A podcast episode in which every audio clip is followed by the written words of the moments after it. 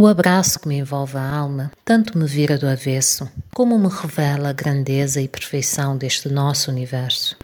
Quando nele tenho o privilégio de me inebriar, dá-se em mim a reação química perfeita, aquela mesma que me faz as mãos transpirar, o coração disparar, as pernas tremer e o corpo flutuar em torno da energia mais revitalizante que um dia existiu.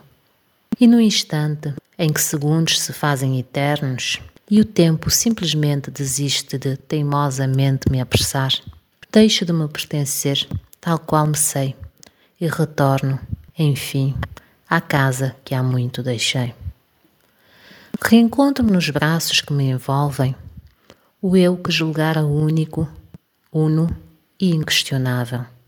Descubro-me feita de minúsculos estilhaços e submersa num mar de inverdades das quais não quero me desvencilhar.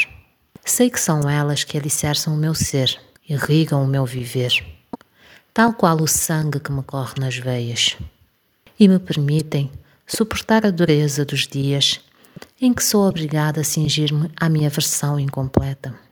Sempre que de mim me perco, quando sinto que me escasseia a essência, é este eterno afago que anseio retornar.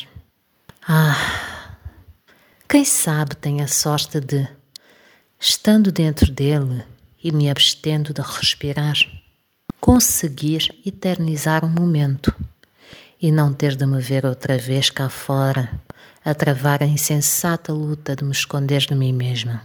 Seria tudo muito mais fácil se, ao contrário, vivêssemos no afago e visitássemos o lado de fora apenas para nos recordar daquilo que não queremos ser. Mas bem sei, a coragem não é o atributo principal do ser humano. E o medo, o medo, essa é a pele que insistimos em trajar vida dentro.